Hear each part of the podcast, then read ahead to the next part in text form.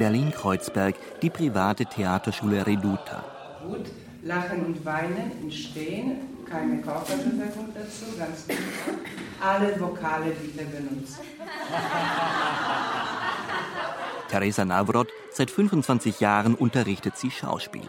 Es sind Schauspielschüler aus dem ersten Studienjahr. Teresa Navrot unterrichtet nach der Methode der polnischen Theaterlegende Jerzy Grotowski. Anfang der 70er Jahre war sie an seinem Theaterlaboratorium in Breslau engagiert und später wurde sie seine Assistentin. Im Mittelpunkt der Ausbildung steht die Körperarbeit.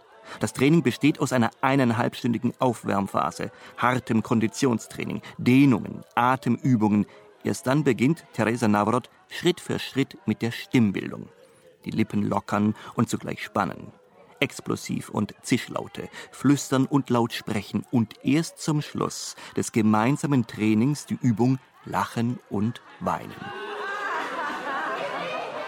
Weinen und Lachen auf der Bühne bedeuten kontrollierter körperlicher Kontrollverlust. Das ist die hohe Kunst der Körperbeherrschung. Man muss auf ganz bestimmte Weise Bauchmuskeln benutzen bei Weinen und Lachen. Das ist gleiche Technik und das ist verbündet mit Atem. Und wir Schauspieler, wir müssen lachen und weinen mit alle unterschiedlichen Vokale.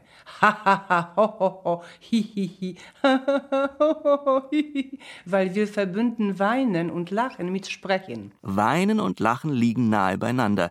Erst wenn wir das Gesicht, die Mimik dazu sehen, können wir sicher unterscheiden. Allerdings kennen wir auch das falsche und grundlose Lachen. Falsches Weinen dagegen ist schwieriger, denn es besitzt so etwas wie ein Echtheitszertifikat die Träne. Wann ist möglich, dass Schauspieler weint und weint mit Träne?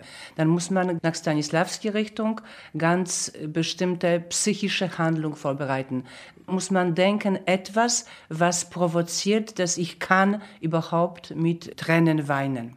Nur wie macht man dies? Sich selbst zu Tränen rühren, wenn es keine Krokodilstränen sein sollen? Das ist eine schwierige Geschichte, weil der Schauspieler Gerd Warmeling ich glaube oder weiß, dass zum Beispiel eine emotionale Äußerung wie Weinen oder Lachen eine Kombination ist aus einer Technik, die darin besteht, dass das Zwerchfell sehr locker reagiert, also fast tanzt, und natürlich auch einem gewissen emotionalen Erfahrungshaushalt, den man aber natürlich als junger Mensch eventuell nicht so früh schon mitgekriegt hat. Das kann sein. Gerd Warmeling unterrichtet an der Universität der Künste Schauspielkunst, der zweiten staatlichen Schauspielschule in Berlin, neben der berühmteren Hochschule für Schauspielkunst Ernst Busch, die einst Max Reinhardt gegründet hatte. Dort war allerdings zu erfahren, dass das richtige Weinen in der Ausbildung an der Ernst Busch anscheinend keine große Rolle mehr spielt. Es würde überhaupt weniger geweint, selbst bei den strengen Aufnahmeprüfungen flössen bei Ablehnung nur noch selten Tränen. Die jetzige Generation sei eben sehr viel abgeklärter. Tatsächlich wird auf deutschen Bühnen eher selten geweint. Schreien, kreischen, brüllen, komplett ausrasten. Aber weinen? Das steht unter Pathos und Kitschverdacht und für einen Subjektbegriff, dem das moderne Theater längst nicht mehr traut. Gerd Warmeling ist dagegen noch von der Ära Peter Stein an der Berliner Schaubühne geprägt. Als ich junger Schauspieler war an der Schaubühne, hatten wir einen Method Acting Kurs bei Susan Batson. Und natürlich war immer die emotionalen Szenen das Thema. Und da hatten wir zwei Schauspielkolleginnen, schon beim auf die Bühne gehen hatten die schon die Tränen in den Augen. Nicht? Das heißt, sie waren immer die Sieger irgendwie. Ich fand das ungerecht, nicht? dass immer einer schon der Tollste war, nur weil irgendwie die Träne lief. Und ich merkte auch mit der Zeit, dass das nicht richtig angebunden war an die innere Emotion, dass die Träne einfach irgendwie lief, sehr schnell. Und war glücklich, als bei der nächsten Übung, die dann wieder auf die Bühne gehen sollten, und die Susan Betson sagte, Please go on stage, but don't ever cry. Gerrit Warmeling probt mit Studenten aus dem dritten Jahr das Stück Stacks and Hens, auf Deutsch Hirsche und Hennen von Willie Russell, ein englisches Stück aus den 80ern. Premiere ist in zwei Wochen.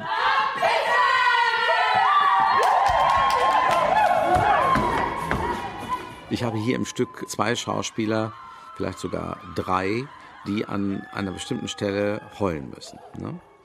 Und ich gestatte Ihnen natürlich auf Proben, wo es hin und zurück geht, hin und zurück geht, dass Sie mir das markieren oder andeuten. Aber immer mit dem Hinweis, du weißt, im entscheidenden Moment brauche ich deine echte Emotion.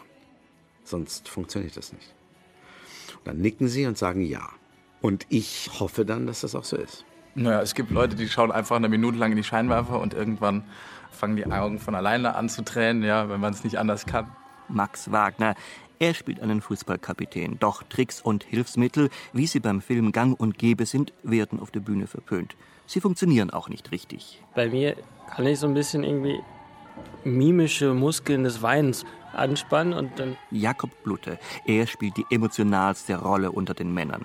Dann entsteht halt auch schon so etwas wie ein Heulgefühl und dann kommt auch so ein Heulen in meine Stimme rein. Und das ist aber nur, weil ich sozusagen das entdeckt habe, ah, das sind irgendwelche Muskeln, die kann ich anspannen, die sind irgendwo im mimischen Bereich und über die passiert das.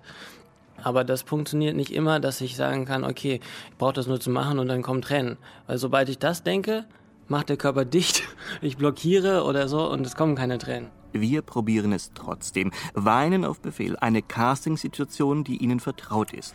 Max, Jakob und dazu noch Leon Schröder. Das Casting ist nur gespielt, es geht um nichts, vermeintlich um nichts. Aber das Mikrofon, das ist echt. Sie wissen, Ihr Weinen wird in diesem Moment zu hören sein. Ja. Tränen fließen jetzt noch nicht, aber. Jakob kommt aus dem Tritt. Er muss neu ansetzen. Mehrere Minuten vergehen. Max bezieht dagegen mehr den gesamten Körper mit ein. Die Schultern. Er schüttelt sich. Er lässt sich gehen und dann kommt auch bei ihm das Weinen. Nur Leon will nicht. Er findet die Situation doof und anmaßend. Ja, ein oder andere Träne ging. Aber mit Dancing Queen war das ganz schön schwierig. ich hatte die ganze Zeit Probleme, wenn da hinten Dancing Queen läuft, kann man sich nicht richtig konzentrieren. Also was, glaube ich, gut ist es, wenn man in dieser Situation ist, der Figur und innerhalb der Geschichte, dann hat man das als Schutz. Und dann die, Ernst die Ernsthaftigkeit. Und genau in diesem Moment passiert etwas Erstaunliches. Der Druck war offensichtlich so groß auf Leon. Vielleicht auch das Gefühl der Ausgeschlossenheit, dass jetzt bei ihm alle Dämme brechen und er hemmungslos weint. Männer zum Weinen zu bringen, ist also gar nicht so schwer.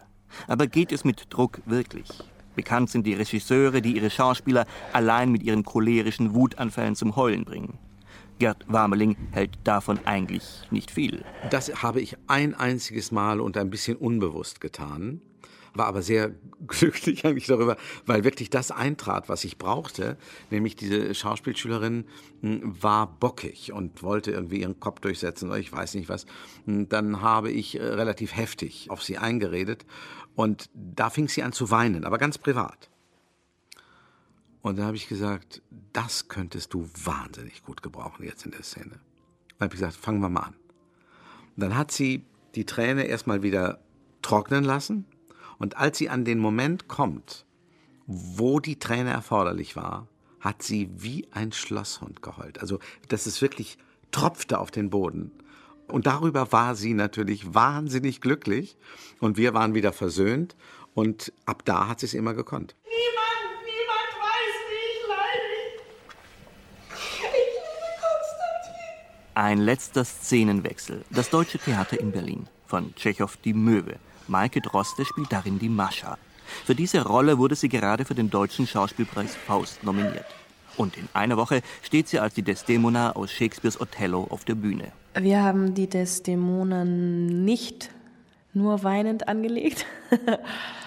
also ich weine schon irgendwann mal, aber, aber nicht so oft, wie es im Text zu finden ist. Und wenn es dazu kommen soll, dann probiere ich es immer. Aber jetzt einfach so weinen, finde ich immer schwierig. Also aus dem Kalten raus anfangen müssen zu weinen.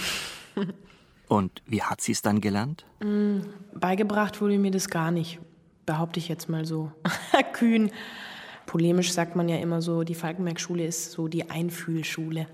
Ich habe wirklich nie erlebt, dass mir jemand sagte, so, du musst dann das und das machen und dann weinst du, sondern das ergab sich dann in der Szene, dass man irgendwann in diesen Zustand kam oder man hat vorher darüber gesprochen. Aber jetzt so ein Trick, wo ich weiß, so, so es, das kann ich nicht. Und doch besetzen die Regisseure sie gerade gern für die traurigen, unglücklichen Frauengestalten. Mascha, Sonja, Johanna, jetzt Desdemona. Denn Maike Drostes Weinen gilt als besonders ausdrucksstark. Ihre Augen schwimmen dann wirklich in Tränen. Das wusste ich noch gar nicht. Ich gelte als gute Weinerin. Aha.